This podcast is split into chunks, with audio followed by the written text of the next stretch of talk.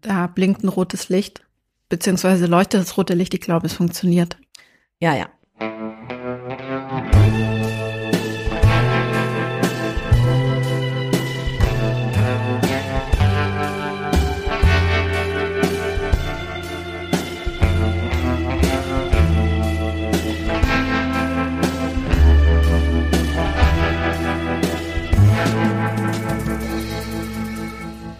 Melanie, führst du jetzt eigentlich auch ein Doppelleben als Politikerin?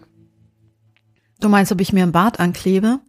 Ich habe drüber nachgedacht, aber ich bin noch nicht sicher, welchen ich nehme. Wenn einen das schon zur Politikerin macht? Der angeklebte Bart? Mhm. Wie soll das eigentlich gehen, gleichzeitig Redakteur für Außenpolitik und beim Ortsverband in Berlin aktiv zu sein? Die Zeit haben auch nur Männer. Wahrscheinlich musste er keine Kinder zur Kita bringen und auch ansonsten keine hauswirtschaftlichen Tätigkeiten verrichten. Aber magst du mal erklären, über wen wir hier überhaupt sprechen? Ja, die Rede ist von Matthias Brückmann mit 2G vom Handelsblatt, früherer Büroleiter in Moskau, dessen Camouflagekünste kürzlich aufgeflogen sind, nachdem er bei einer SPD-Veranstaltung in Pankow lautstark gegen Franziska Giffey gewettert hat. Und ähm, das Video hat wohl die Runde gemacht, weil vermutlich auch, also weil er mit dieser Position vermutlich nicht alleine dasteht. Jedenfalls als Vorsitzender der Abteilung Kollwitzplatz, Winz, Kiez und Kastanienallee war er dort immerhin vier Jahre lang als Matthias Brückmann mit CK bekannt. Also er hat es schon auch geschickt gemacht, weil er sich jetzt keine Gedanken machen musste, dass sein äh, irgendwelche Namen durcheinander zu bringen. Und er trug Bart. Wissen wir, was für ein Bart er trug? Für die Bartrecherche warst du doch zuständig. Ja, damit habe ich mich nicht so auseinandergesetzt, leider. Man fragt sich natürlich, was sollte das alles? War ihm sein Leben als International Correspondent beim Handelsblatt vielleicht zu langweilig? Warum dann aber ausgerechnet der SPD-Ortsverein? Oder glaubte er, ein Leben ohne Bart sei schlimmer als zwei Leben mit einem Fake-Bart? Oder wofür steht dieser Bart symbolisch? Vielleicht für ein cooles, lässigeres, anderes Leben, wenn es ein Hipsterbart war. Wobei der Hipsterbart ja ohnehin schon längst out ist, den gibt's ja eigentlich gar nicht mehr, oder? Der Hipsterbart ist der Vollbart, der kurze, oder? Mhm. Hm. Mein Vater übrigens hat mich früher immer gefragt, wenn ich einen Freund hatte, Melanie, sag mal, wie rasiert er sich denn? Nass oder trocken? Wenn er sich nämlich trocken rasierte, war er ein Loser und es interessierte sonst gar nichts. Nichts, was er machte, nicht wie er ist, nicht wie er sich benimmt, sondern er war dann einfach ein Loser. Und der hat sie dann wirklich geschasst, also hat sich praktisch nicht mehr weiter mit ihnen befasst, weil sie sich trocken rasiert haben? Nö, aber er hat sozusagen seine seine leichte Verachtung für den trocken rasierenden Mann zum Ausdruck gebracht. Und, Aber ja. was ist denn so schlimm an Trockenrasieren? Keine Ahnung. Ich glaube, er findet es irgendwie verweichlicht. Man muss sozusagen mit einer, mit einer scharfen Klinge im Gesicht rumhantieren und sich dabei nicht schneiden. Und beim dann, Trockenrasieren benutzt man keine Klinge? da benutzt man Rasierapparat. Ach so. Boomer-Probleme eben. Zu wenig aus. Also früher waren Bärte, also bei mir waren früher in der Familie, der Bart war ein Symbol für die Freiheit, weil es den Bart nur im Urlaub gab. So sah man eben repräsentativ aus. Bart gab es nur einmal im Jahr im Urlaub. Deshalb mochte ich Bärte sehr. Ich bin eine große Anhängerin des Schnauzbarts. Und ähm, Der immer so ein bisschen nach Porno aussieht. ja, und musste dann natürlich auch gleich auf Pedro Pascal zu sprechen kommen. Äh, den Hype, ähm, äh, dem, also diesem Hype schließe ich mich uneingeschränkt an. Der ähm, ist einfach vor allen Dingen aufgrund seines Barts extrem überzeugend und verhält sich dazu noch sehr humble, sehr zurückhaltend. Bart scheint mir jetzt nicht Ausweis besonderen Kompetenz zu sein, aber gut, da sind wir offenbar unterschiedlicher Meinung. Wollte hier noch was einspielen von ihm? Unterbrich ihn bitte nicht. I think today's the day. You see this. This is powerful. Clean shaven five days ago. This is this is powerful facial. This is this is facial hair. This looks like you're undernourished. I actually was doing a play before Narcos started shooting and the boss came to see the play and he was like keep the stash and I was like okay and now people are like don't ever get rid of your mustache. You look like my grandmother without it. Pedro Pascal Siehst du? Er möchte nicht wie seine Großmutter oder die Großmutter von irgendjemand anderem aussehen, deshalb trägt er diesen Bart. Glaubt er, dass dadurch seine Nasolabialfalte verdeckt wird, oder? Möglicherweise.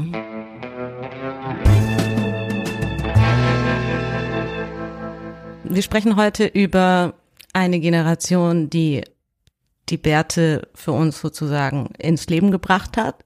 Diese Generation ist so riesig. ja, die ist so riesig und mächtig wie keine andere, die Babyboomer. Sorgt, dass es euch heute so gut geht. Und was haben wir davon?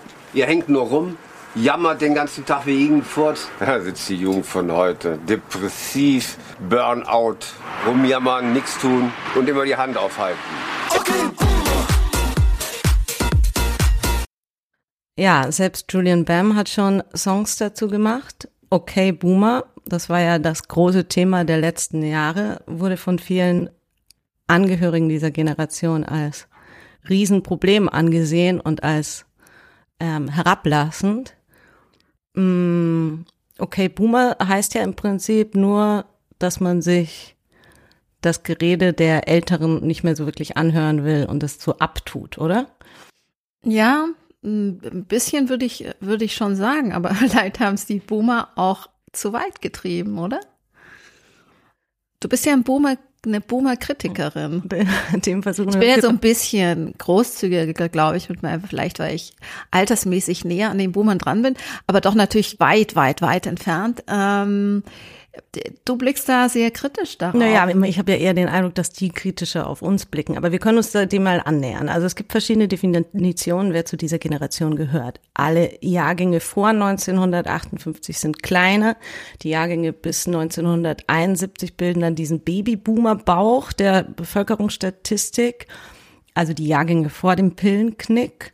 Aber es gibt auch andere Definitionen. Das Statistische Bundesamt zum Beispiel hat 21, also 2021 6,2 Millionen Männer und 6,3 Millionen Frauen zu den Babyboomern gezählt und damit die Jahrgänge, die zwischen 56 und ähm, 65 geboren wurden. Also schon ziemlich weit entfernt von dir.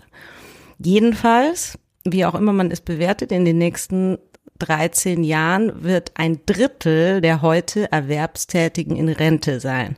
Und das wird Auswirkungen auf uns haben. Und darüber sprechen wir gleich noch.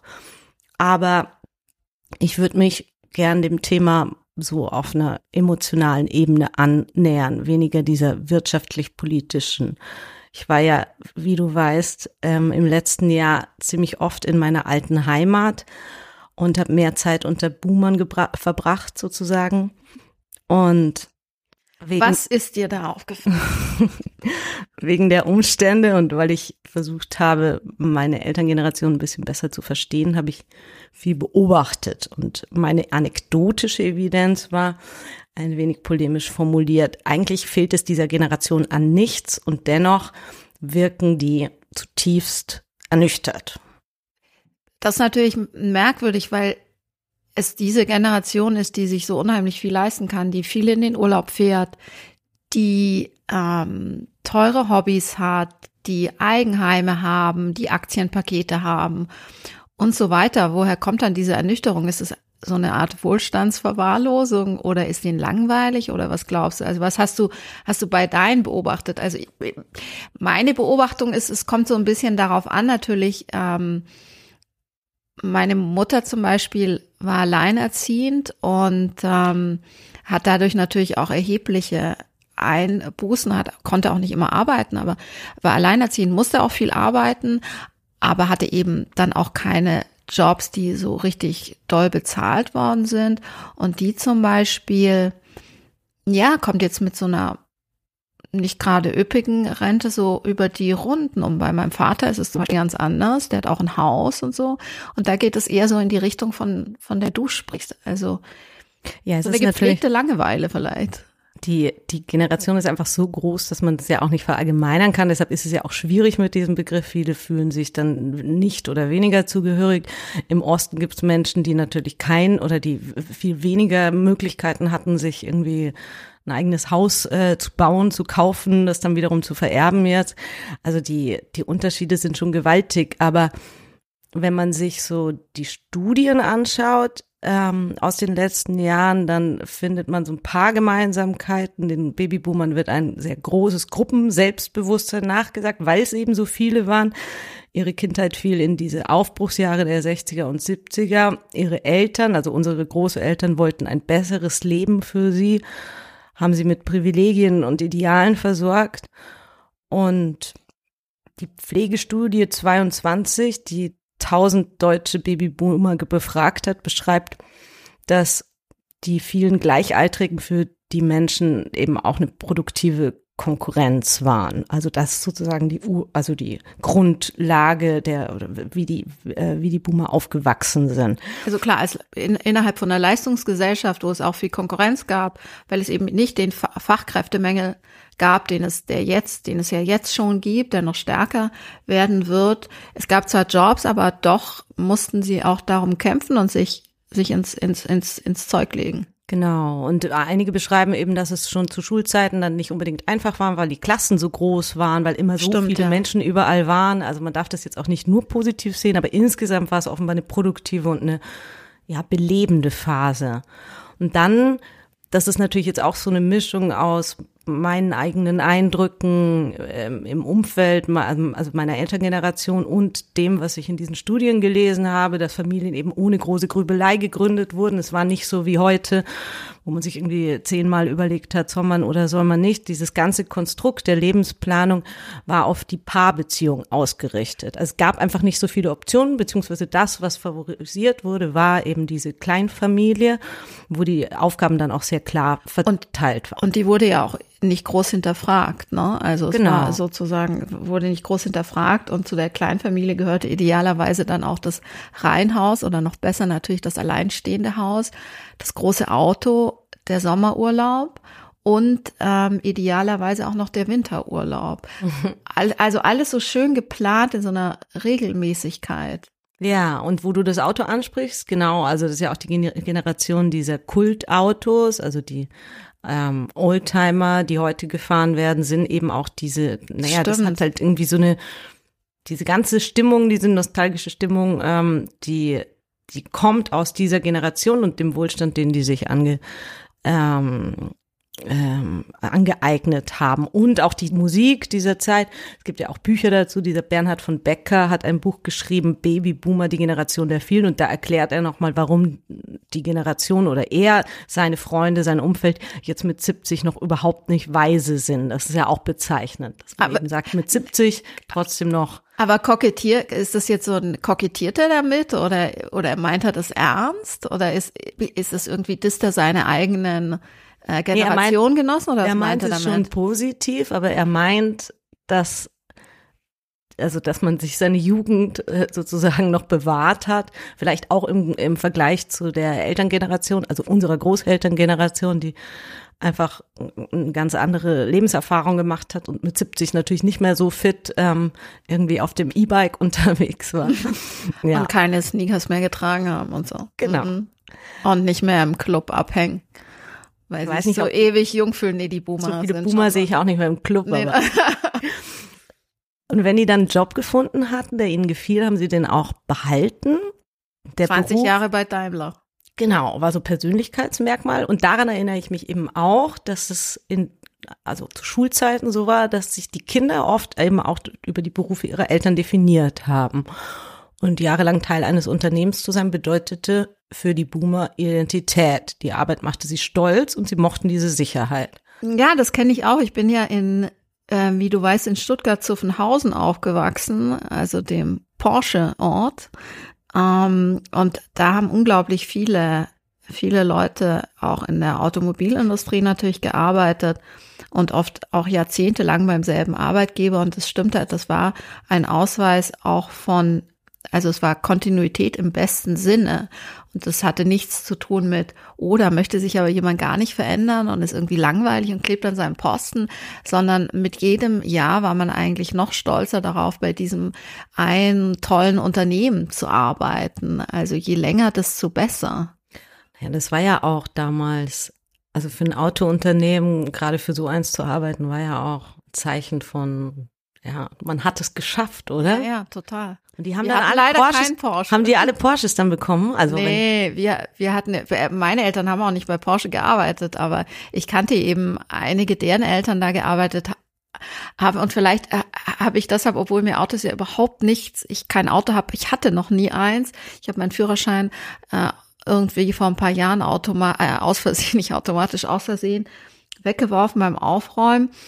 Und seitdem bist du nicht mehr Auto gefahren? Seitdem, doch, einmal bin ich Auto gefahren mit deinem Auto, das weißt du doch. Aber es hat ja ganz gut geklappt. Also jedenfalls mache ich mir aus Autos nichts, wollte ich damit sagen. Also überhaupt nicht. Ich wusste aber gar nicht, dass du den Führerschein nicht mehr hast, sonst hätte ich dich natürlich niemals fahren lassen. Ja, ja, ja. Habe ich dir natürlich gesagt. Also jedenfalls. Ich erinnere mich an nichts. Finde ich, dass so ein alter Porsche ein schönes Auto ist. Also ein alter, nicht neu, sondern ein wirklich alter. Und bist du dann bei deinem ersten Freund, bist du im Porsche mitgefahren? Nee, hatte auch keinen Porsche. Also irgendwas hast du falsch gemacht. Okay, also jetzt kommen wir zur, aktuell, also zur aktuellen Situation.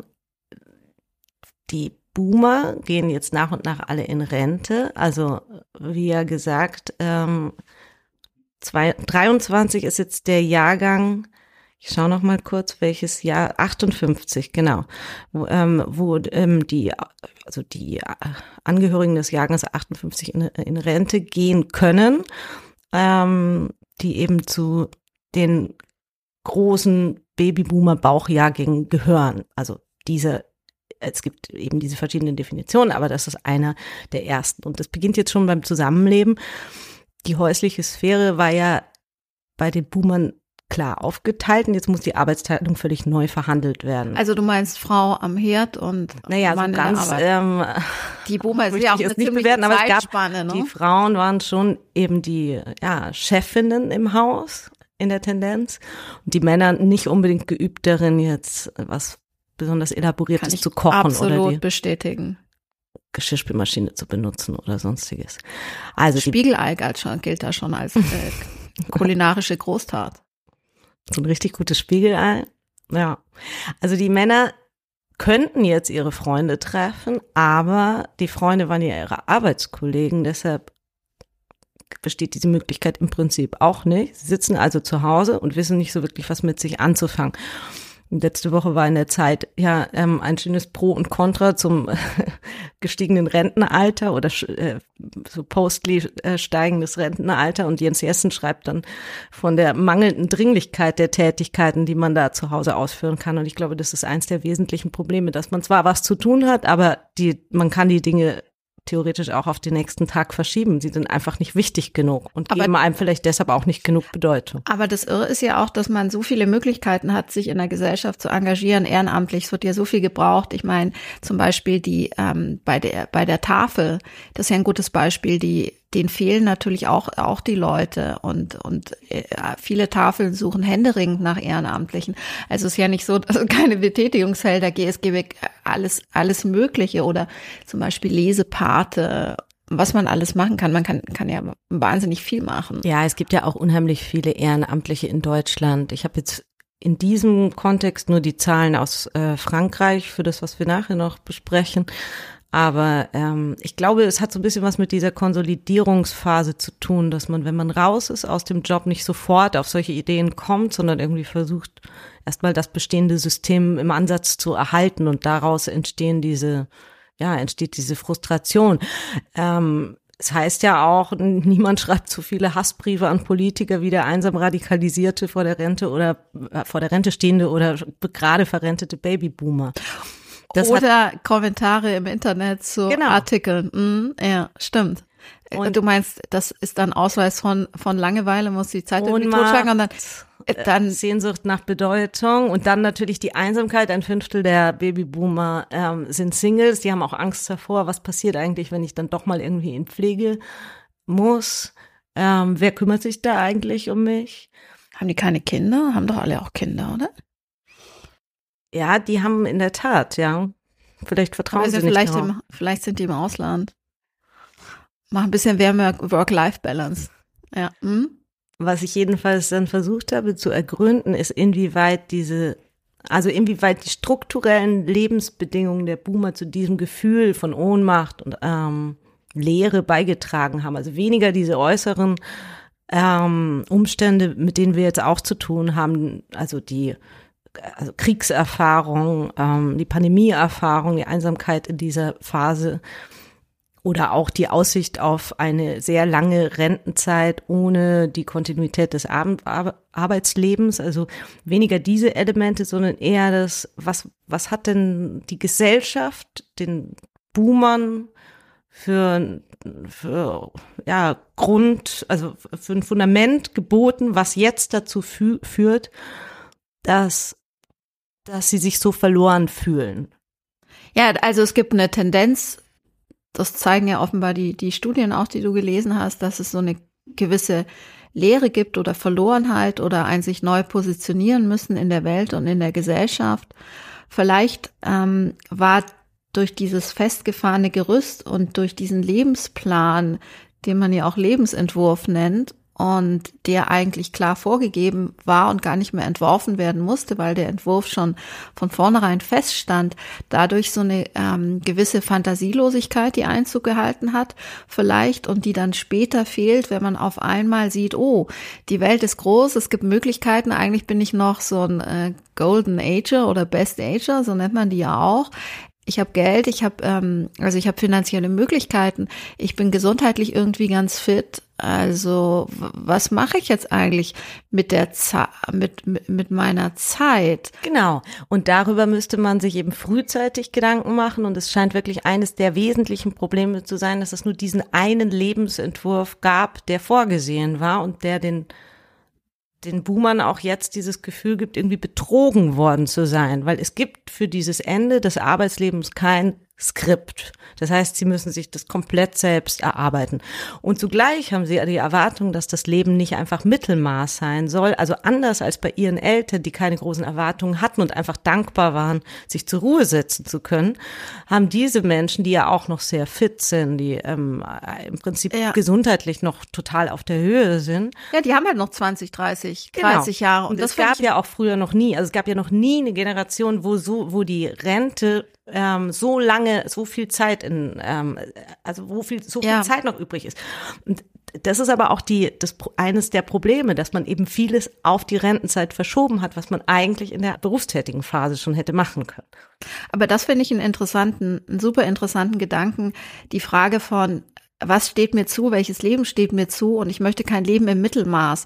Ähm, das heißt, dass dieses das Leben in der Rente dann auch eine Art von Befriedigung mir verschaffen muss, die ich vorher vielleicht auch wo ich mir nach und nach meine Träume erfüllt habe durch meine berufliche Karriere, die finanzielle Möglichkeiten, den Aufbau von Vermögen, was ja damals alles möglich war und auch natürlich war, dass jetzt eben dieses sich nicht abfinden wollen mit ähm, mit Mittelmaß. Das finde ich einen interessanten Gedanken den, darauf bin ich, wäre ich jetzt gar nicht, gar nicht irgendwie ich bin gespannt, gekommen. wie bei uns, wie es bei uns dann sein wird.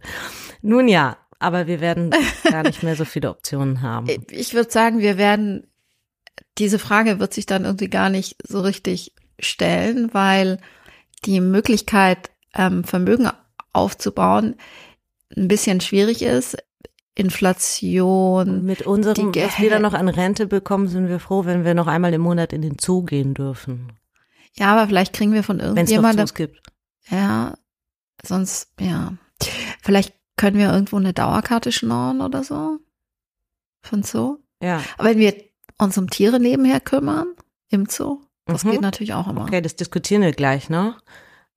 Äh, Thema Boomer-Bashing hatten wir jetzt ja auch gerade schon angesprochen. Also es gab ja dann eine Weile diese Diskussion darüber, ob es angemessen ist, den Boomern ihre Unzulänglichkeiten vorzuhalten. Ich will auch gar nicht, also bei all dem, was wir jetzt besprochen haben, möchte ich wirklich also diese strukturellen Probleme in den Vordergrund rücken und nicht irgendwie die, also die, also die, den Menschen die Schuld zuschieben. Jetzt nicht zurückrudern, Elena.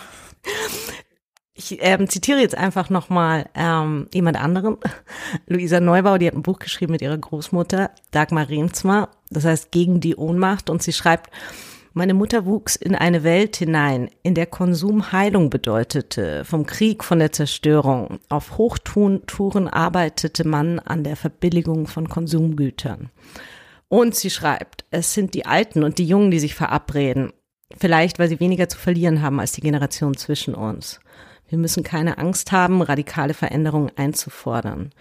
Es sind vor allem die Boomer zwischen uns, die in so großen Zahlen meinen, vom Status quo zu profitieren, dass er im Zweifel in all seiner ökologischen Zerstörung lieber beschützt als in Frage gestellt wird.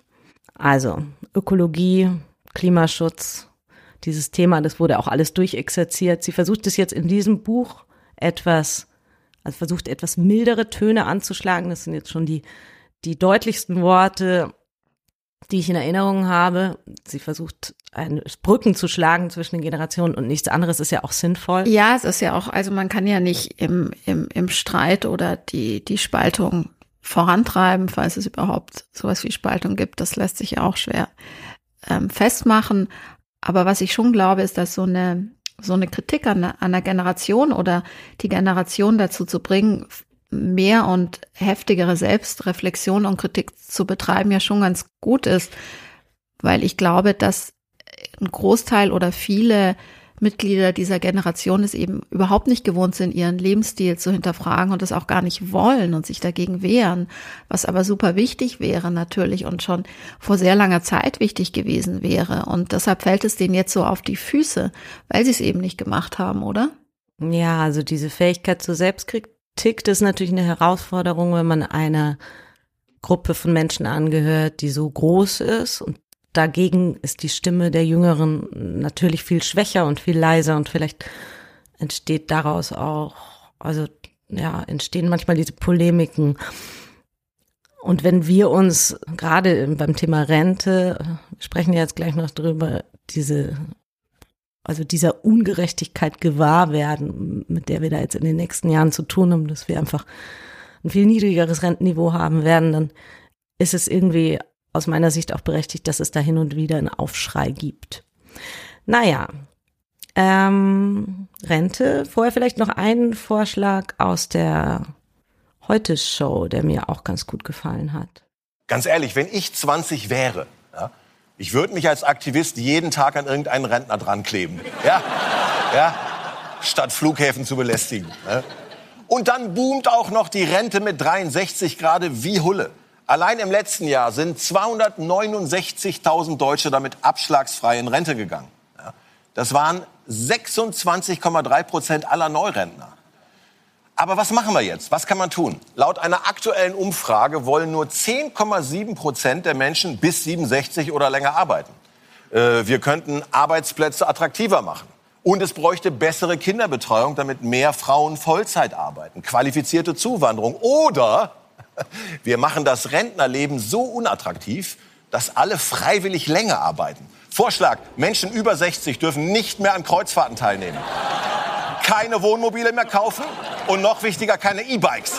Stattdessen fahren sie nur noch alte Hollandräder mit ausgeleierter Gangschaltung ohne Helm. Ganz wichtig für die Rentenkasse. Ältere Frauen dürfen keine bunten Leggings mehr tragen und sich ausdrücklich nicht die Haare Aubergine färben. Okay, keine bunten Leggings mehr. Melanie, wollen die Leute jetzt alle nicht mehr arbeiten? Ich würde sagen, du meinst die jungen Leute, die nicht mehr arbeiten wollen, denen wird es ja vorgeworfen, obwohl, wenn man sich die Umfragen anguckt zum Thema Teilzeit, das ja auch seit ähm, Wochen heftig diskutiert wird, sind es eben auch Ältere, die fast zum selben Anteil sagen, dass sie die Vier-Tage-Woche eigentlich ganz gut finden. Was die Jungen betrifft, finde ich, ähm, finde ich interessant, dass dass etwas eben, was für die Boomer selbstverständlich war und deren Ziel war, hinterfragt wird, sofort als Faulheit abgestempelt wird. Und die Andrea Nahles, die Chefin der Bundesagentur für Arbeit, hat ja den unglaublichen Satz gesagt, Arbeit ist kein Ponyhof. Außer die Arbeit auf dem Ponyhof. Außer die Arbeit auf dem Ponyhof. Ja, da glaube ich, auf dem Ponyhof ist sie am allerwenigsten Ponyhof, weil sie richtig anstrengend. Hm, was ich interessant finde, ist, dass also diese Vorstellung, die dahinter steht, dass sich irgendjemand die Arbeit als Ponyhof vorstellt. Das finde ich so finde ich so witzig. Ich habe dann mal ein bisschen rumgefragt unter den Jüngeren bei uns in der Redaktion, ähm, was die eigentlich von dieser Aussage halten, die Arbeit, ähm, dass Arbeit kein Ponyhof ist. Und also das sind so Anfang Mitte 20 vielleicht, Anfang Mitte 20, Mitte 20. Und die waren doch recht entzürnt über diese Aussage, weil sie eben gesagt haben, warum werden wir eigentlich als faul abgestempelt oder als, ja, als Generation, die unrealistisch auf die Leistungsgesellschaft blickt Mm, Man Fast schon na- als naiv. Ne? Ja, genau, na, du hast recht, naiv. Äh, Als naiv und, und glaubt irgendwie, dass das Geld vom Himmel regnet. Niemand glaubt das, ja. Ja, aber woher kommt das? Also woher kommt dieser Gedanke? Also es ist ja nun schon so, dass jetzt diverse Bücher, in, also ich habe es mir jetzt mal so durchgeschaut, als wir uns angefangen haben, darauf vorzubereiten, diverse Bücher zum Thema, wollen wir überhaupt noch so viel arbeiten? Eigentlich müssten wir unser Arbeitsleben ganz anders denken und so, sind ja jetzt erst in, vor kurzem rausgekommen. Also eine Sarah Weber aus München hat geschrieben, die Welt geht unter und ich muss trotzdem arbeiten, bei Kiwi erschienen. Da geht es darum, dass sie die Abschaffung der 40-Stunden-Woche fordert und ähm, ähm, dass Chefs ihren Angestellten alle sieben Jahre eine Auszeit von drei Monaten geben, finde ich eigentlich ganz gut. Und Nadja Shehadeh hat geschrieben Anti-Girl-Boss, den Kapitalismus vom Sofa aus bekämpfen. Da geht es unter anderem darum, dass man fauler sein soll. Also so ein bisschen, Ja, klar, also es, äh, vielleicht ist jetzt mal Zeit für diesen schönen Einspieler, ähm, den ich bei Zeit Online gefunden habe. Quiet Quitting. Ja. Faul?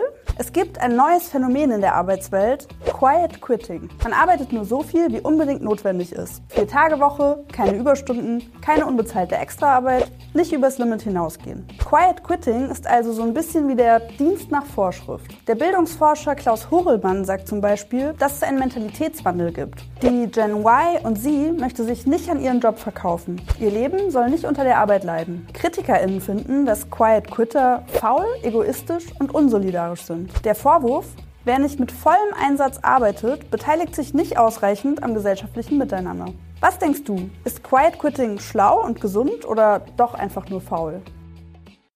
Was denkst du? Ich denke, dass es weder das eine noch das andere ist und die Wahrheit irgendwo dazwischen liegt. Und die Sarah Weber, die du eben ja schon angesprochen hast, sagt ja auch, dass dieser Begriff ähm, Quiet Quitting, der, soweit ich weiß, aus Amerika kommt, bedeutet, was wir jetzt gerade auch gehört haben, nicht, dass man still kündigt und sich innerlich verabschiedet von, von seiner Arbeit und vielleicht auch nur noch mit halbem Engagement zur Arbeit geht, sondern dass die Kernbotschaft eben sei, dass man eben eher sich fragt, beziehungsweise sich eben nicht mehr abrackert, nicht mehr sinnlos Überstunden ohne Ende macht und ähm, mehr darauf achtet, dass man sich auch selbst verwirklichen kann. Und mit Selbstverwirklichung heißt ja nicht, oh, ich gestalte mir die Arbeitswelt so, wie ich möchte, sondern ich finde einen Arbeitgeber, der so weit auf mich zugeht und auf den ich so weit zugehe, dass beide das Maximum rausholen. Das hat für mich nichts mit Faulheit zu tun, sondern eigentlich nur mit einem Hinterfragen dieses Leistungs, nicht des Leistungsethos, sondern der Leistungsgesellschaft und der Optimierungsgesellschaft. Und ob sozusagen diese Arbeit, das ist ja auch die Frage, die sich viele junge Leute stellen. Jedenfalls habe ich das rausgehört bei meinen Gesprächen. Wofür eigentlich? Ja, also in dem Buchtitel Die Welt geht unter und ich muss trotzdem arbeiten, ist es natürlich zugespitzt. Aber natürlich dieses Versprechen, das die Generationen vorher hatten, dass man sich ein Vermögen aufbaut, dass man sich eine Immobilie kauft, dass man sozusagen für das Alter auch etwas spart und anlegt, das sehen viele eben heute als ein Versprechen, das gar nicht mehr eingelöst werden kann und sich nicht mehr einlösen lässt. Und ich finde es auch ganz schlau, und das ist für mich der entscheidende Punkt bei diesem Trend, dass es eine Generation ist, die diese, diesen Konsumwahnsinn durchschaut und erkannt hat, dass das, was die Konsumgesellschaft und ähm, die Wirtschaft verspricht, nämlich Glück durch Konsum, Befriedigung, ähm, ein, ein gutes Leben, sich einfach nicht verwirklichen lässt, weil a, das Klima geschädigt wird, B, Konsum eben nicht glücklich macht, weil man keine 20 Jeans braucht und keine 10, sondern halt ein paar irgendwie reichen. Und das finde ich schon, schon, schon schlau, dass sie sich da eben nicht mehr so hinters Licht führen lassen, auch von dieser ganzen irrsinnigen Werbewelt und den Versprechungen auf ein tolles, Ja. besseres, geglückteres Leben, dass auch Statussymbole eben diese Rolle nicht mehr spielen. Ich finde es schon schlimm genug, dass es jetzt einen Begriff dafür gibt, dass jemand seinen Job ganz normal macht. Also es wurde ja gerade auch so geschildert, Quiet Quitting bedeutet im Prinzip, gut, Dienst nach Vorschrift ist bei uns auch kein beliebte, keine beliebte Begrifflichkeit, aber letztlich macht man seine Arbeit und man geht, wenn man da das Recht hat zu gehen.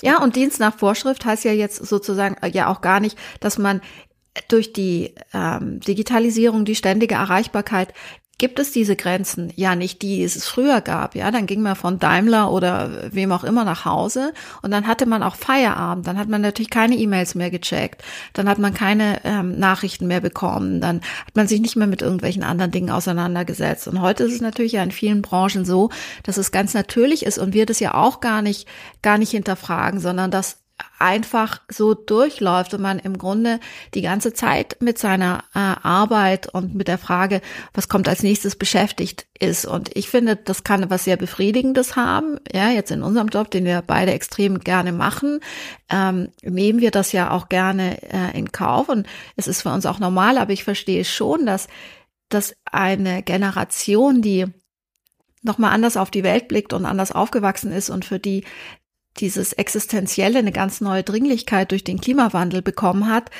sich schon fragt, äh, muss ich mich eigentlich totarbeiten? Übrigens, ich habe einen lustigen Ausdruck gelesen. In China nennt man diese Leute Flachlieger.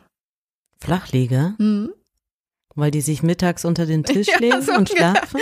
Ja, so kann man sich das vorstellen. Und äh, in, dann habe ich noch einen lustigen Begriff aus der asiatischen Welt, nämlich in Japan wird der Tod durch Überarbeitung Karoshi genannt. Weiß nicht, ob ich es richtig ausgesprochen habe, aber das ist der Tod durch Überarbeitung. Da gibt es einen Begriff. Karoshi? Karoshi. Hm. Furchtbar. Ja, ist fies. Wir also ein bisschen ja mehr chillen. Bisschen mehr chillen ich habe jetzt gerade vorhin mit einer Freundin gesprochen, die ähm, bei der Bahn arbeitet und dort auch Mitarbeiter hat, die mir ausführlich berichtet hat von so einem Führungskräfte-Workshop, ähm, wo sie gelernt haben, wie sie sich besser mit ihren Mitarbeitern, ähm, also wie sie in, in der Kommunikation besser werden und ähm, Hierarchien abbauen und also da wird unheimlich viel getan. Sie wirkte auch sehr zufrieden damit in ihrem Team und mit ihrem Team. Die sind auch gestern zusammen wandern oder vorgestern zusammen wandern gegangen. Also da hat, also da tut sich offensichtlich was.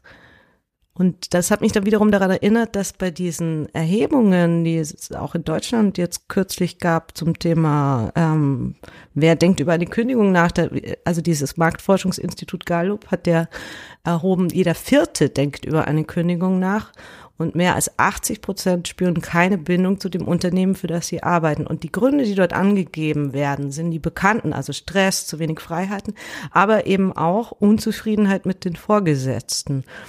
Und das, das heißt, es ist sozusagen auch eine Frage der Betriebskultur. Ne? Also total. Und das bei den Gesprächen hier mit unseren jungen ähm, ähm, Kolleginnen kam dieses Wort der Betriebskultur viel auch immer wieder. Also, dass man sich einen Arbeitsplatz wünscht.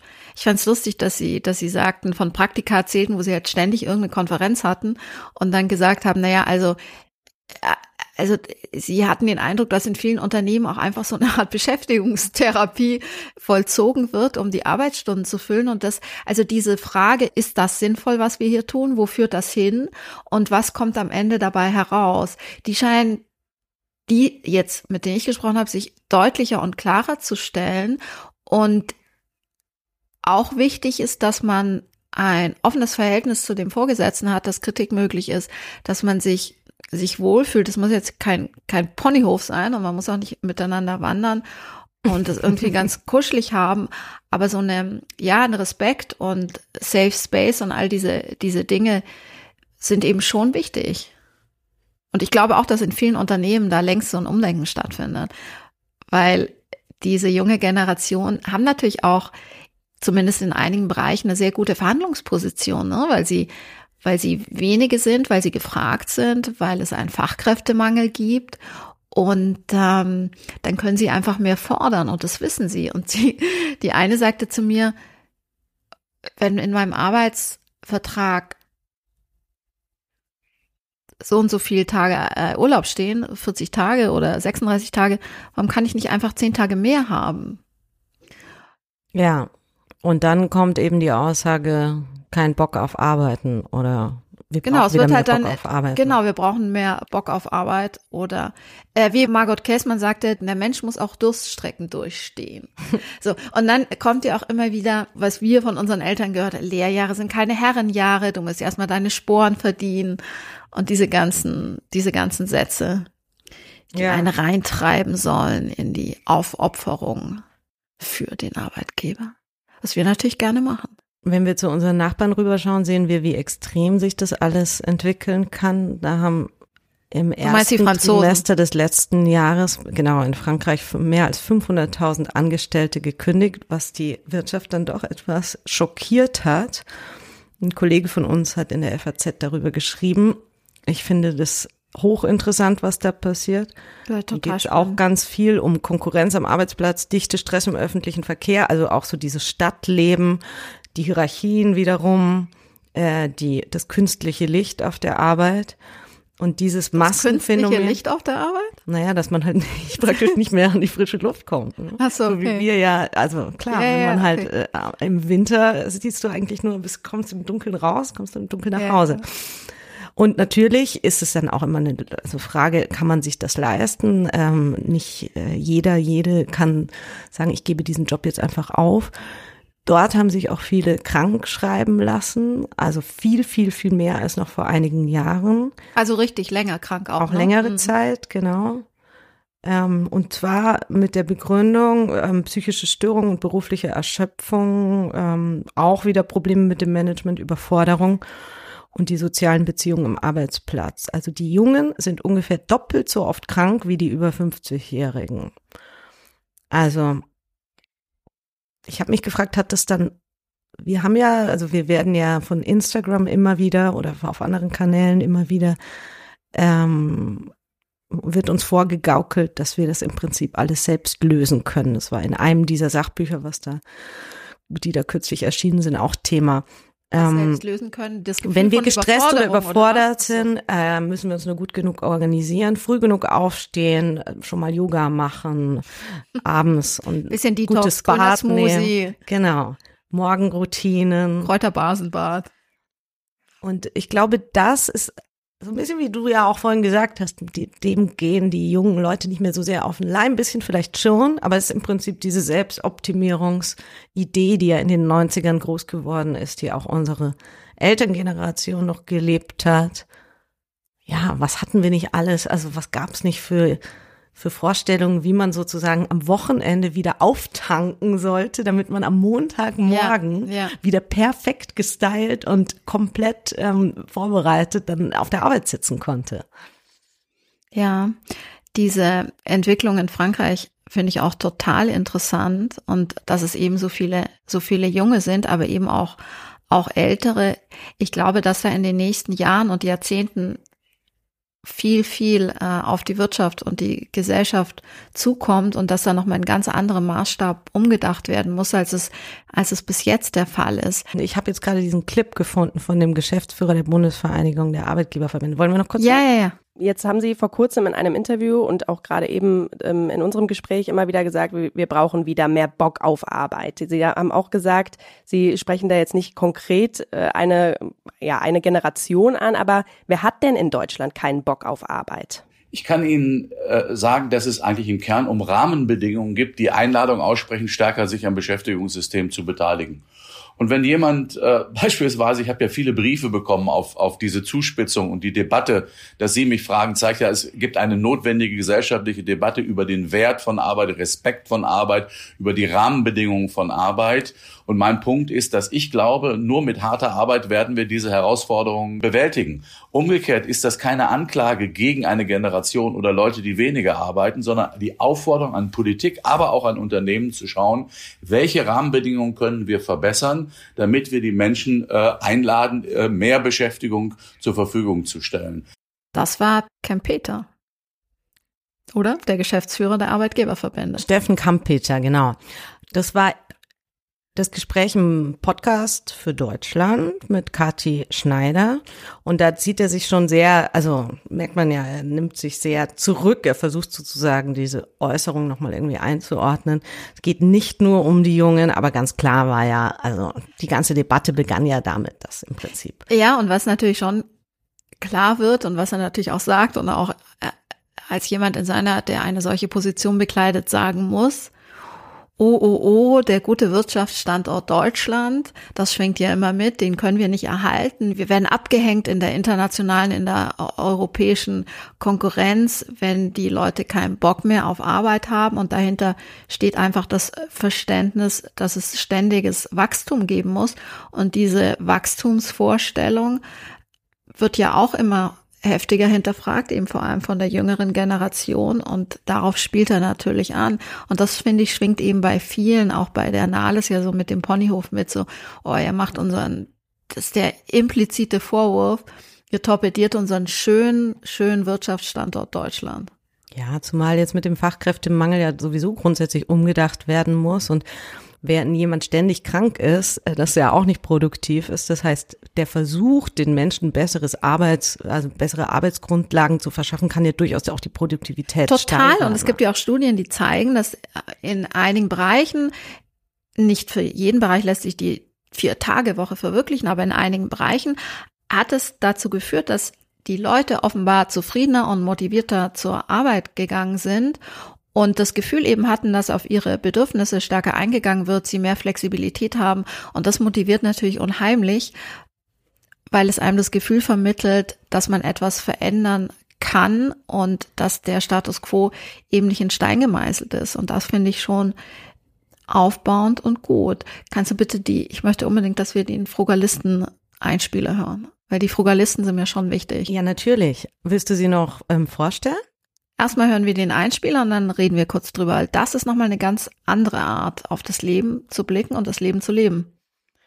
Frugalismus, okay. Finanzielle Freiheit mit 40, geht das? Ich sage ja, mit Frugalismus. Fr Fruga was? Frugalismus. Äh, und wie soll das gehen? Indem du bescheiden und genügsam lebst und dein Geld klug investierst. Was? Dein Geld investierst?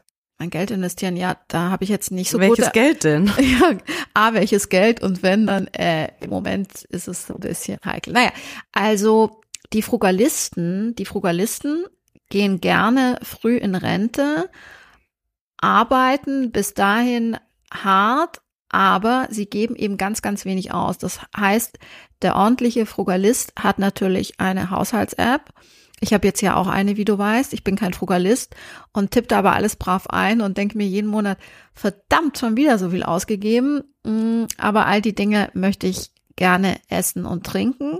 Also als du mir neulich den Kaffee ausgegeben hast, hast du da reingeschrieben. Habe ich den da reingeschrieben? Ich weiß es nicht, ich habe nicht reingeschaut. Ach so. Ja, manchmal lasse ich auch einfach was weg, um bessere Laune zu haben. Aber die Frugalisten gucken eben einfach sehr genau. Das heißt, dass sie ein relativ spaßbefreites Leben leben. Geizig. Nein, ich würde es nicht Geiz nennen, ich würde es Verzicht nennen. Also die Lust am Verzicht, das ist ja eine, es hat was sehr Asketisches. Und die Lust am Verzicht äußert sich darin, dass sie jetzt nicht einfach so, wie wir mal ein Stück Torte essen gehen oder ein Wiener Schnitzel, sondern dass sie einfach gucken, Kartoffeln, Linsengerichte ist schön günstig, wird man schnell satt. Das koche ich heute. Also Sie essen auch das Billigste, was Sie kriegen könnten. Naja, sie gucken natürlich schon, dass sie jetzt nicht den, äh, die werden jetzt kein Sushi bei Lieferando bestellen. Das machen sie natürlich nicht. Ah, und dafür wollen sie dann in ihre Rente wie die Könige Ja, leben. genau, genau. Schlaraffenland heißt es dann auch. Später kommt das Schlaraffenland und irgendwie, ja, das aber ist der, dann das sind ist der sie Plan. doch alt und können. Ja, aber wenn mit manches gar 40 nicht mehr sind sie ja so noch nicht alt. Sie wollen ja mit 40 in Rente so. gehen. Ja, es geht um, um Verzicht. Also es ist wirklich bei allem die Frage, ist dieses Deo 20 Cent zu teuer? Soll ich nicht lieber das super Sonderangebot nehmen oder gar kein Deo? Das ist dann die Frage. Nein, das ist jetzt gemein den Frugalisten gegenüber. Ist ja wirklich eine interessante, ist ja eine interessante Bewegung. Mm, Aber man möchte doch mit keinem Frugalisten befreundet sein. Also es ist ja unmöglich, also dann mal gemeinsam was essen zu gehen Ja. und zusammen zu zahlen oder Ja, die, ich glaube, dass die, Frugal, dass die Frugalisten auch in einer Art vielleicht Frugalistenblase leben und dann gegenseitig miteinander befreundet sind. Ich glaube, das ist auf alle Fälle leichter, ja. Wenn einer von uns Frugalist wäre, könnten wir uns auch unseren schönen geplanten Italienurlaub, ähm, der würde, glaube ich, sehr unharmonisch verlaufen. Okay. Und was lernen wir von den Frugalisten? Naja, von den Frugalisten lernen wir immerhin genau hinzugucken und sich zu fragen, wofür gebe ich eigentlich mein Geld aus und ist das sinnvoll und ähm, geht es nicht auch so ein bisschen anders? Das finde ich eigentlich, finde ich schon einen guten Gedanken, den ich mir auch verstärkt mache tatsächlich. Mh, sich Also bewusster zu werden, wofür man eigentlich was ausgibt und wie viel Konsum nötig ist. Ist nämlich ganz wenig Konsum nötig tatsächlich. Ja, aber da sind mir meine Anarchistenfreunde lieber. Die arbeiten ja auch nur, um sozusagen grundsätzlich zurechtzukommen, also ihr Leben so auf dem Mindeststandard führen zu können und geben kaum Geld aus. Also ich glaube, das haben die Frugalisten denen nachgemacht. Ja, die Frugalisten haben es auf die Spitze getrieben. Wir sind irgendwo dazwischen. Naja, ich bin weit vom Frugalismus entfernt.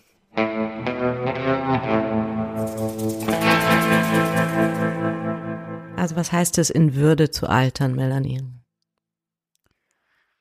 Ich finde, bei diesem Satz in Würde zu altern schwingt immer so ein bisschen mit, halte dich zurück. Wir sprechen jetzt von Frauen, die in Würde altern, ne? Hm. Das sei dazu gesagt. Halte dich, altern in Würde heißt, halte dich zurück, trage keine bunte Leggings mehr, lege dir einen praktischen Kurzhaarschnitt zu. Aber nicht lila. Nein, auf gar keinen Fall lila. Die Haare grau, die Kleidung beige, in beige und brauntönen gehalten. Grau geht natürlich auch, schwarz ist auch erlaubt. Sei so unauffällig wie möglich, was du ja ohnehin bist ab 50. Und ähm, ja, zügle deine Ansprüche. Hm. Erinnerst du dich, ich weiß nicht, ob du die neuen Sex and the City Folgen geguckt hast. Jedenfalls ähm, gab es danach ja oder während die neue Staffel lief eine heftige Diskussion über die Hauptdarstellerin, die einerseits ähm, Carrie mh, gedisst worden sind, weil sie gar nichts gewissermaßen gemacht hat, also offensichtlich wenig oder kein Botox, keine Filler, keine kein Facelift. Ach ja? Ja, und ähm, bei Und dann ihrer hat man gesagt, die ist aber auch alt geworden. genau, genau, da hat man sich dann über übers Alter aufgeregt und bei ihrer Freundin, der Name jetzt leider nicht äh, Charlotte, genau Charlotte, ich kenne immer nur die die Namen in den die Rollennamen. Bei Charlotte hat man gesagt, jetzt aber übertrieben, die sieht so straff aus, so vollgespritzt, so unnatürlich. Also man konnte es wieder niemandem recht machen, weder weder wenn man in Würde altert, noch wenn man sich in Würde aufspritzen lässt. Ja, also es muss im Prinzip unsichtbar sein. Also man darf nicht so wirklich altern, aber es darf nicht zu auffällig sein. Weil jahrelang hat man ja bei Madonna, über die wir jetzt ja auch gleich noch sprechen, gesagt, Oh wow, Sieht die super so aus für ihr. Alter, ne? Genau, sieht super aus für ihr Alter und ähm, ja, hat einen tollen Körper, eine tolle Haut, ein tolles Gesicht. Es soll, es soll natürlich aussehen, es soll wahnsinnig unangestrengt daherkommen. Es soll nicht verzweifelt wirken, natürlich nicht. Und ähm, ja, und dann ist aber Folgendes passiert und die Grammys fanden statt. diesjährigen Grammys überraschte Madonna mit ihrer Optik. Der Popstar sah im Gesicht total verändert aus und musste danach viel Kritik über sich ergehen lassen. Jetzt ergreift die deutsche Moderatorin Ruth Moschner Partei für die Queen of Pop. Madonna ist die erste Künstlerin mit Top 10 Alben in fünf Jahrzehnten. Sie ist mutig, macht sich stark für die Freiheit von Frauen, setzt sich für die LGBTQ-Menschen ein, gegen Rassismus, Antisemitismus, stereotype Beziehungsmuster. Sie ist eine, die es von ganz unten nach ganz oben geschafft hat, beginnt sie ihren Post auf Instagram. Von ganz unten nach ganz oben und jetzt eben übertrieben. also das hast du aus Promi Pool, diesen Clip, ne? Ja, ist eine meiner Lieblingsrechercheseiten. Okay, gut. Also was machen wir jetzt mit dieser Erkenntnis? Na, ich finde, ich finde es schon interessant, dass ähm, wie Madonna sich danach verhalten hat. Also sie hat ja auch irgendwie Stellung bezogen, ist irgendwie runtergeredet, ist auf das Licht geschoben, dann sich aber auch wieder gewehrt. Und ich finde es interessant, dass Madonna, die ja ohnehin eine Kunstfigur ist, eben plötzlich gar nicht mehr als Kunstfigur dann gesehen wird, sondern als Frau, als alte Frau, die es übertrieben hat. Wie alt ist Madonna? Ich glaube, Anfang als 63, ne? Äh, die es übertrieben hat und jetzt aussieht wie ein, so wurde es ja auch gesagt, wie ein, wie ein Monster. Und das finde ich unglaublich, also auch mit der Heftigkeit, mit der es über sie hereingebrochen ist, unglaublich herablassend. Und diese Herablassung, ist natürlich jetzt bei so einem Star extrem, aber man sieht die Herablassung zum Beispiel ja auch bei Anne Will, die deren Äußeres immer wieder in sozialen Medien kommentiert wird, wo immer wieder gefragt wird, oh Gott, was hat die mit ihrem Gesicht gemacht und so, hat die sich zu viel Filler gespritzt, zu viel Botox, wie sieht die denn aus? Mhm. Und wenn ich mich recht äh, entsinne, hat ein deutscher Showmaster den Witz gemacht, dass die Füllmaterialien, die alle ins Gesicht von Frau Will fließen, auf Baustellen fehlen würden, was ich unglaublich ekelhaft und hässlich finde, was aber auch zeigt, mit welcher wie harsh, wie hart und wie erbarmungslos vor allem auf Frauen in der Öffentlichkeit geblickt wird ab einem gewissen Alter und wie sehr sie ja ja, wie sehr ihr Äußeres auch daraufhin abgeklopft wird, ob es noch repräsentabel ist oder oder eben nicht mehr und für die für die Frau ab 50, da gibt es, ist ja auch ein altes Thema, gibt es viele Bücher dazu, viele Essays, viele kluge Gedanken, mm, dass die Frau ab 50 unsichtbar wird. Aber es gibt doch sicherlich inzwischen auch genug Männer, die Botox benutzen, oder? Ja, aber es sind immer noch, also was die Schönheitsindustrie betrifft und minimalinvasive Eingriffe sind es zu 90 Prozent Frauen. Hm. Also so gesehen hatte es ja Madonna im Prinzip leichter, weil sie diese Kunstfigur ja über Jahre und Jahrzehnte eben aufgebaut hat, wohingegen jetzt so jemand wie Anne Will natürlich irgendwie also eine ganz andere Funktion hat. Ja, aber auch dennoch war es bei Madonna jetzt zuletzt. Ja. Genau. Und ich finde es interessant, weil sie ja eigentlich schon seit Jahren in diese, sozusagen, was ihre Optik anging, schon in diese Richtung ging und das Ganze ja lange nicht mehr von Natürlichkeit geprägt war oder womöglich das noch nie war, weil sie als Popstar dieser Größe nicht Natürlichkeit nach außen getragen hat. Sie war immer eine Figur.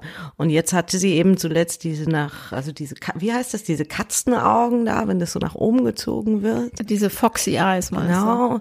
Und dann halt. Ja, dieses ja, sehr straffe Gesicht und, aber. Und das äh, präsentiert sie ja auch auf Instagram und auf anderen Kanälen. Also es ist ja sehr unwahrscheinlich, dass sie sich da derart vertan hat, dass sie selbst, also dass sie aus, aus der Kontrolle äh, ähm, also aus Nö, der Kontrolle glaub, ich glaube, ja, ich, aber das ist ja immer das, das, das weiß man ja nicht, ja. Vielleicht hat, ähm, das fragt man sich ja bei der einen oder anderen, auch, auch Schauspielerin, ist es denn so, so gewollt oder wollte die, dass das so aussieht, wie es jetzt aussieht? Zum Beispiel bei McRyan konnte man das ja sehr gut, äh, nee, nee, nicht bei McRyan, hier bei ähm, Renee Selweger. Mhm. Die hat sich die Schlupflieder wegmachen lassen, aber hatte ja immer, das war ja ihr ihr Merk, charakteristisches Merkmal, diese, diesen verschlafenen Blick und diese kleinen Augen und das machte sie auf unheimliche Weise charmant. Jedenfalls wurde dann auch viel darüber gesprochen, man erkennt sie nicht mehr, wie sieht die jetzt aus und dann nach sah es eben so aus, dann verschwand sie von der Bildfläche, als hätte sie es wieder rückgängig gemacht. Ja, also als hätte sie sich dann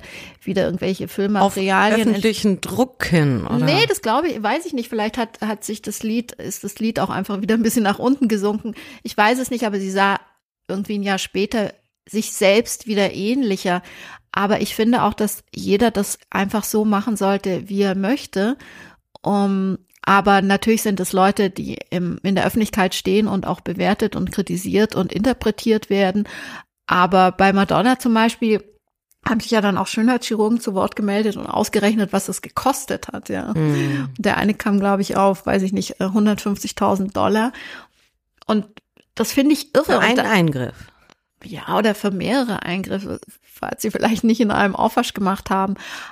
Und gleichzeitig ist es ja aber so, dass man, wenn man jetzt nochmal eine, einfach eine andere Stufe betrachtet. Ich weiß nicht, welche Staffel von Germany's Next Topmodel gerade läuft. Ich glaube, es ist die 18. oder so. Jedenfalls ist es absurd lange.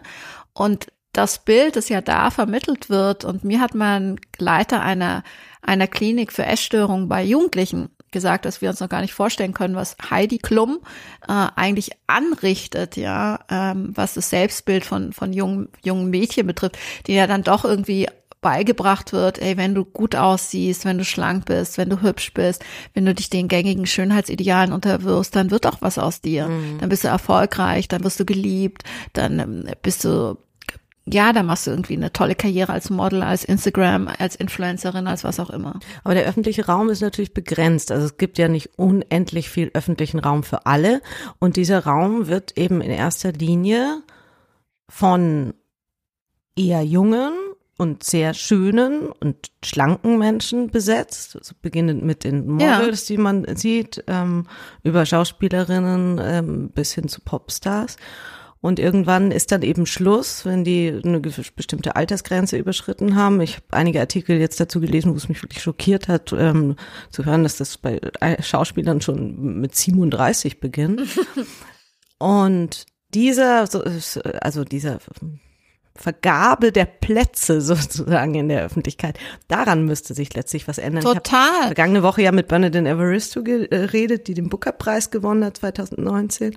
Und die ähm, schreibt ja immer wieder über alternde, also ihre Romanfiguren sind halt äh, mal ein 70 Jahre alter Mann, mal eine 55-jährige schwarze Aktivistin oder Theaterregisseurin. Ähm, und deren Figuren sind so komplex und so spannend, dass man sich sehr wohl mit ihnen ähm, ähm, vergleichen kann und an ihnen wachsen kann, von ihnen lernen kann muss diesen, diesen Figuren eben nur den entsprechenden Raum geben und sie dürfen nicht immer nur die Standard, ähm, Standard äh, also Verhaltensweisen für eine ältere Frau, sagen wir mal jetzt haben. Und das Gleiche müsste letztlich in diesem öffentlichen Raum, der wo jetzt äh, Sendezeit für Germany's Next Topmodel jede Woche freigegeben wird, eben auch zur Verfügung gestellt. Ja, natürlich, aber es läuft irgendwie natürlich ganz, ganz, ganz anders und ähm, Bascha Mika hat ja mal gesagt in einem Interview, dass unser ganzes emanzipatorisches Gedankengut hinkt beim Älterwerden hinterher. Und ich finde, da, da hat sie einen Punkt. Und man hat es ja gesehen, als verschiedene Marken versucht haben, eben keine professionellen Models mehr zu engagieren, sondern mit ganz normalen Frauen für ihr Duschgel und für ihre Produkte zu werben. Und irgendwie wollte aber niemand so richtig diese ganz normalen Frauen sehen, selbst die normalen Frauen nicht. Und da frage ich mich dann, und das finde ich schon interessant, wie sehr ist unser Blick eigentlich mittlerweile konditioniert und ähm, wie sehr verwechseln wir auch das, was wir, was wir vielleicht sehen auf auf retuschierten Fotos, porenfreie Haut, perfekt ähm, gestylte Haare, mit dem, was eigentlich, also das sind Bilder, die ja ganz unerreichbar sind. Ähm, selbst für sehr, sehr, sehr schöne Menschen sind sie unerreichbar, weil das gar nichts mehr mit der Natur zu tun hat. Das hat ja auch was mit Körperproportionen, die teilweise dargestellt werden, dass, dass, es, dass, es, dass es absurd ist. So sieht dann einfach auch gar kein, gar kein Körper aus. Und ja, das finde ich einen guten und wichtigen Punkt, diese Erkenntnis, dass das ja mit der Wirklichkeit schon seit langem nichts mehr zu tun hat und wir haben uns einfach daran gewöhnt, dass wir im Fernsehen und äh, in der Werbung und ähm, ja in, an diesen Stellen, also vermeintlich normale oder tatsächliche Menschen sehen, die aber auch völlig verfremdet sind. Beginnend mit bei denen, die in irgendwelchen Talkshows sitzen. Die sind ja auch vorher durch die Maske gegangen. Es gibt entsprechende Kameraeinstellungen, die dafür sorgen, dass die Leute attraktiver, jünger, schlanker wirken. Und dann eben sozusagen, wenn man diesen ganzen Bogen spannt bis hin zu den ähm, Filtern, die es jetzt auf den, in den sozialen Netzwerken gibt. Ja, und die ja auch ähm, sehr beliebt sind. Man kann ja alles Mögliche mit diesen Filtern machen. Hohe Wangenknochen, volle Lippen. Im Fitnessstudio, in dem ich hin und wieder bin, wie du weißt, sehe ich unglaublich, wirklich, also auffallend viele Frauen mit aufgespritzten Lippen. Und die machen da Fotos von sich? Machen Fotos von sich, tatsächlich. Hm. Es machen auch Männer hin und wieder Fotos von sich, aber äh, also was ich interessant finde, es fängt in der Umkleidekabine an da werden dann Selfies, wird posiert und es werden Selfies, Selfies gemacht. Aber wenn man durch den Filter dann seine, also wenn man seine Lippen mit dem Filter, mit Hilfe des Filters aufspritzen kann, muss man es doch vielleicht auch nicht mehr in Real Life machen, oder? Ja, genau. Das ist äh, eigentlich die Frage, aber das ähm, echte Leben, das le gefilterte Leben auf Instagram hat eben noch nicht das echte Leben ersetzt und offenbar ist dann die echte aufgespritzte Lippe fast so eine Art für dann wiederum eine gewisse Gruppe einer nicht auf Statussymbole wertlegender, wertlegender Generation gibt es natürlich auch welche, für die das dann ein Statussymbol ist, die aufgespritzte Lippe und die sie dann auch stolz präsentieren, ähm, man sieht ja auch, dass sie aufgespritzt ist, aber das soll dann auch gesehen werden. Okay, also müssen wir doch Frugalisten werden, um dann später das Geld zu haben und uns unsere Lippen aufspritzen zu können. Und auf den Ponyhof ziehen. Yes. Gut. Okay, ähm, wir freuen uns nach wie vor sehr über Rückmeldungen und Anregungen zu diesem Podcast und verabschieden uns. Tschüss.